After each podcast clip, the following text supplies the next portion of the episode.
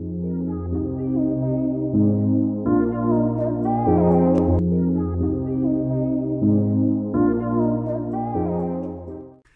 c'est Cyril, je suis content de te retrouver à nouveau pour une vidéo. Aujourd'hui, on va parler d'un mot, on va parler de l'islamisme.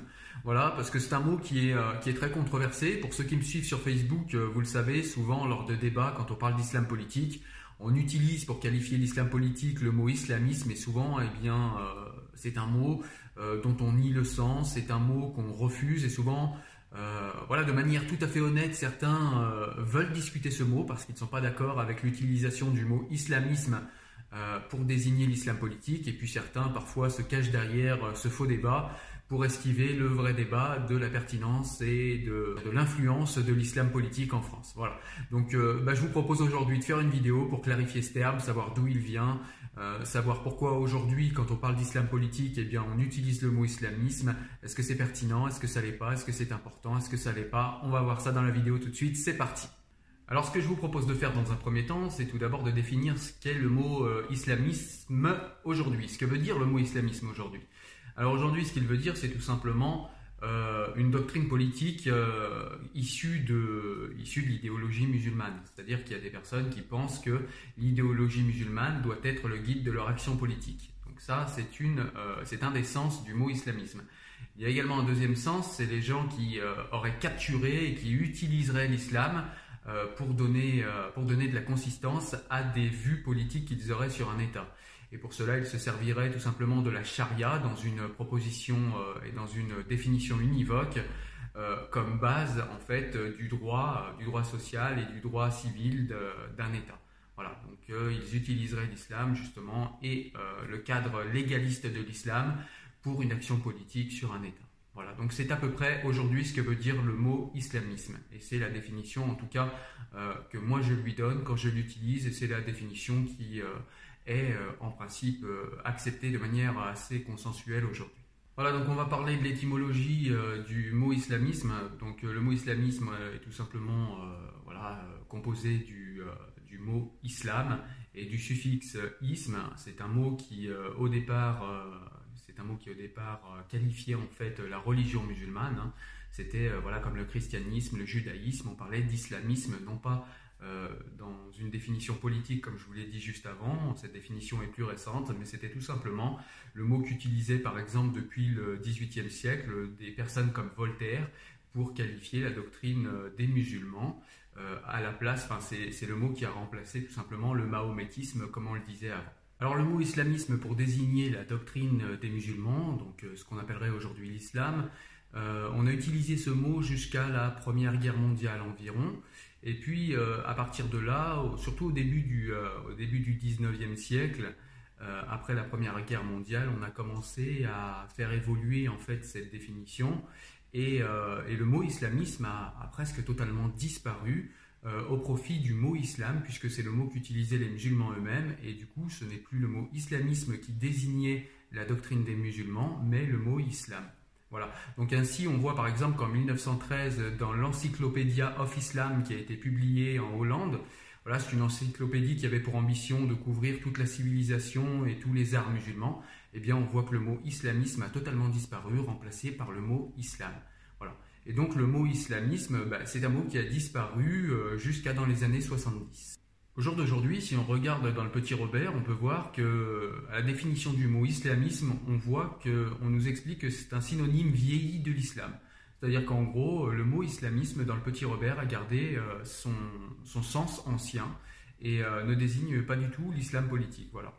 Donc euh, voilà, c'est pour ça que je pense qu'il y a une polémique sur ce mot. Il y a, il y a des, tensions quand on parle du mot islamisme, c'est parce que le sens n'est pas clair.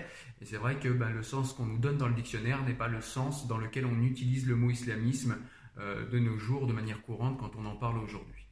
Le mot islamisme est donc réapparu en France en 1970. Euh, il est réapparu tout simplement pour euh, qualifier les courants politiques de l'islam qui commençaient à émerger en France.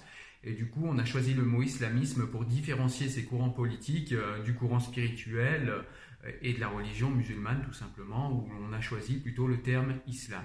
Certains islamologues euh, suggèrent aujourd'hui qu'on pourrait par exemple utiliser le mot d'islamisme radical pour euh, définir ces courants politiques plutôt que le mot islamisme qui lui euh, paraît un mot plus fait pour définir la foi des musulmans, l'ensemble de croyances des musulmans, comme c'est le cas pour le christianisme ou le judaïsme. Donc à la base de l'islamisme d'aujourd'hui, on trouve des courants fondamentalistes de l'islam qui sont apparus dans la seconde partie du XXe siècle, euh, on trouve notamment le wahhabisme, certains courants réformistes de l'islam. Certains historiens postulent que le mot islamisme, euh, tel qu'on le définit aujourd'hui, c'est-à-dire euh, voilà, les courants politiques de l'islam, eh bien, vient de questionnements. En fait, à la base, il y a des questionnements de la part du monde arabe envers, voilà, envers le contact avec la, modernité occidentale et surtout la, domination. C'est une réponse à la domination occidentale tout simplement, puisque après avoir produit plus d'un millénaire d'empire, le monde musulman s'est retrouvé euh,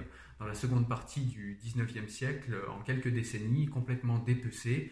Et euh, certains idéologues musulmans, en fait, euh, expliquent que bah, si l'empire musulman a été dépecé, c'est tout simplement parce que les musulmans ont manqué de foi, ont manqué de ferveur dans la foi musulmane.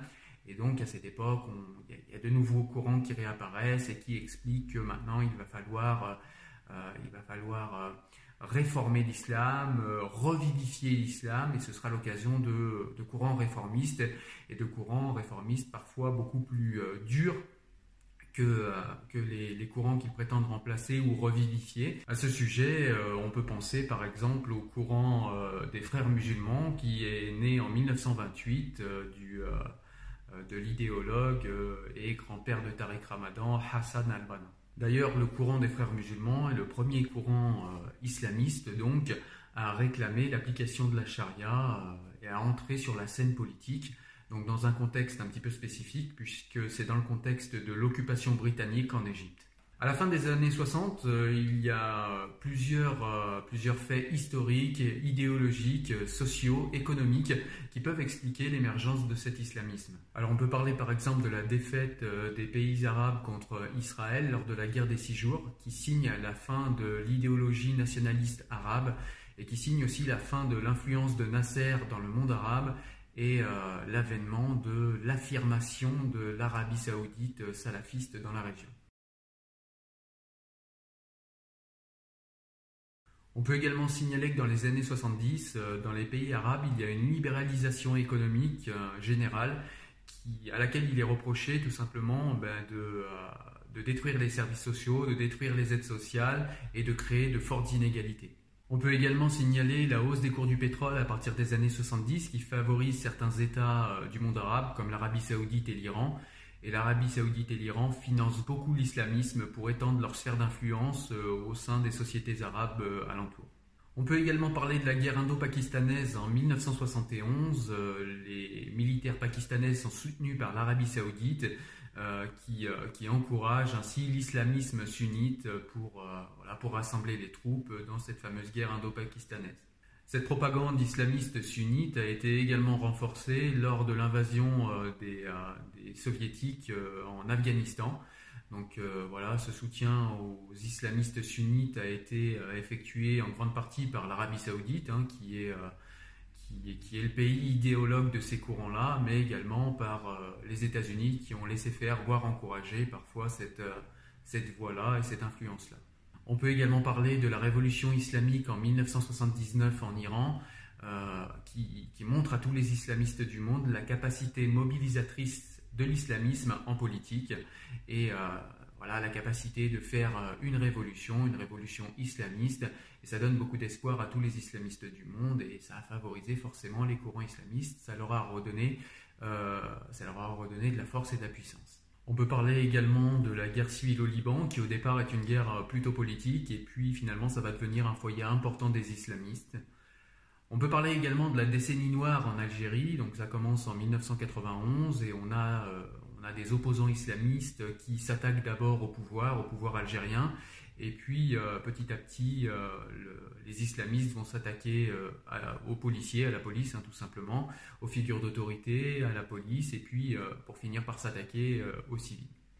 Donc on peut dire aussi qu'il n'y a pas un islamisme, mais des islamismes, parce que bah voilà, dans les courants politiques de l'islam, comme dans toutes les religions du monde, il y a plusieurs interprétations des textes, et donc plusieurs mouvements forcément. On peut dire aussi que l'islamisme, enfin les islamismes, sont encouragés par les traditionalistes et les conservateurs du monde arabe. Donc c'est très très courant dans le monde arabe, toutes ces personnes qui, euh, qui sont dans une nostalgie du passé, qui sont dans une espèce de glorification d'un passé fantasmé euh, à l'époque des quatre premiers califes.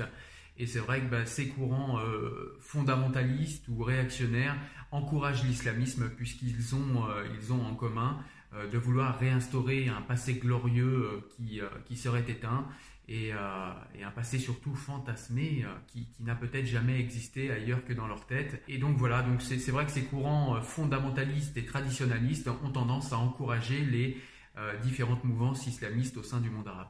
Donc les principaux points qui sont défendus par tous les islamistes, c'est tout simplement le retour à l'instauration de la charia, qui est la jurisprudence islamique, le retour du califat et le retour de, voilà, de la grande Oumma, la grande famille musulmane, dans un même euh, pays nommé le califat. Et, euh, et surtout l'élimination, en tout cas, de, du califat et de ce grand euh, pays musulman, de toute force occidentale et de toute idéologie occidentale. Donc un des ouvrages, La source de l'islamisme, est Jalon sur la route de l'islam de Saïd Qutb. C'est un Égyptien, il est poète, il est également homme politique, il est écrivain et donc son ouvrage Jalons sur la route de l'islam est considéré par beaucoup de mouvances islamiques comme une des bases euh, de la mouvance islamiste tout simplement, et donc du coup une, base doctrinale pour eux. Voilà, donc j'ai essayé de vous expliquer euh, rapidement euh, ce qu'a voulu dire le mot islamisme quand il est apparu, ce qu'il veut dire aujourd'hui, quel courant il désigne, que veulent les personnes de ce courant. Alors j'ai pas été dans le détail, hein, j'ai vraiment été dans les grandes lignes parce que ce n'était pas vraiment le sujet. Le sujet était surtout de, comprendre et de définir ce qu'était le mot islamisme. Alors voilà, en fin de vidéo, je n'ai toujours pas tranché. Est-ce qu'aujourd'hui, le mot islamiste ou islamisme est un mot qui est, euh, qui est pertinent ou pas pour désigner euh, les courants politiques de l'islam Toujours est-il que, euh, que ce soit pertinent ou pas, on peut rapidement comprendre que quand on parle aujourd'hui d'islamisme, on parle surtout des courants politiques de l'islam et non pas de la doctrine des croyants musulmans qui, pour leur grande majorité, veulent vivre leur spiritualité dans l'intimité et dans la paix. Mais simplement, il faut quand même avoir à l'idée que quand on parle d'islamisme, on parle de ces courants politiques. Maintenant, encore une fois, euh, lors des débats, on peut discuter le mot, on peut parler d'islamisme radical, d'islamisme politique, ou bien on peut parler de courant politique de l'islam, si ça dérange moins l'interlocuteur, si ça dérange moins le débatteur que l'on a en face de nous pour discuter de ces sujets-là. Mais en tout cas, euh, que le mot soit islamisme ou pas, euh, personne ne peut aujourd'hui nier qu'il y a des courants politiques de l'islam qui essayent d'imposer leur vision politique dans les pays occidentaux. Voilà, je ne vais pas vous les détailler ici aujourd'hui parce que ce n'est pas le sujet de la vidéo. Ce n'était pas le but aujourd'hui de vous, de vous définir totalement ce qu'est l'islamisme. Le but c'était vraiment de parler de ce mot, de la pertinence de ce mot. Euh, c'est vrai qu'on peut se demander pourquoi le mot islamiste euh, désigne euh, des, courants politiques de l'islam alors que le mot christianisme et le mot judaïsme désignent eux plutôt le corpus idéologique des religions à laquelle ils se réfèrent.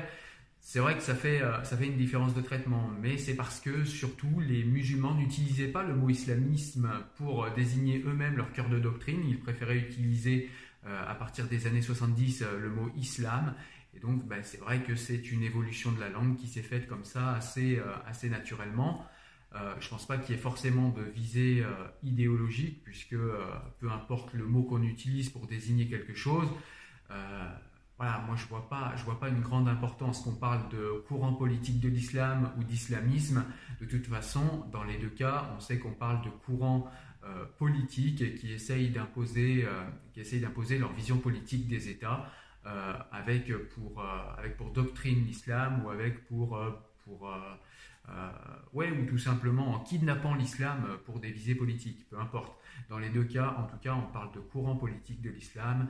Et voilà, le mot qu'on utilise aujourd'hui couramment est le mot islamisme. On peut le redéfinir ensemble, c'est pas le problème. Mais voilà, en tout cas, on ne peut pas nier que l'islamisme existe sous prétexte que le mot islamisme serait éventuellement effectivement mal choisi. Voilà, je me proposais aujourd'hui de te parler modestement et euh, rapidement du mot islamiste. Hein. C'est un mot euh, assez euh, polémique, un mot qu'on utilise un petit peu ou avec des pincettes ou alors qu'on a peur d'utiliser. Donc je me proposais de t'en parler un petit peu aujourd'hui pour voilà, décanter un petit peu tout ça. J'espère que c'est chose faite et que tu as appris deux, trois trucs. En tout cas, si tu as aimé la vidéo, je te laisse me mettre un petit pouce bleu. Je te laisse également Allez t'abonner à la chaîne si c'est toujours pas fait, comme ça ça te permet d'être au courant en premier des prochaines vidéos qui arrivent. Je te laisse également me retrouver sur le site Enfant du siècle si tu veux des recommandations livresques. Tu peux également me retrouver sur les réseaux sociaux, notamment sur Facebook et Instagram où je te fais également des partages d'extraits des livres que je suis en train de lire. Moi je te dis à très bientôt, porte-toi bien. Ciao ciao. Salut.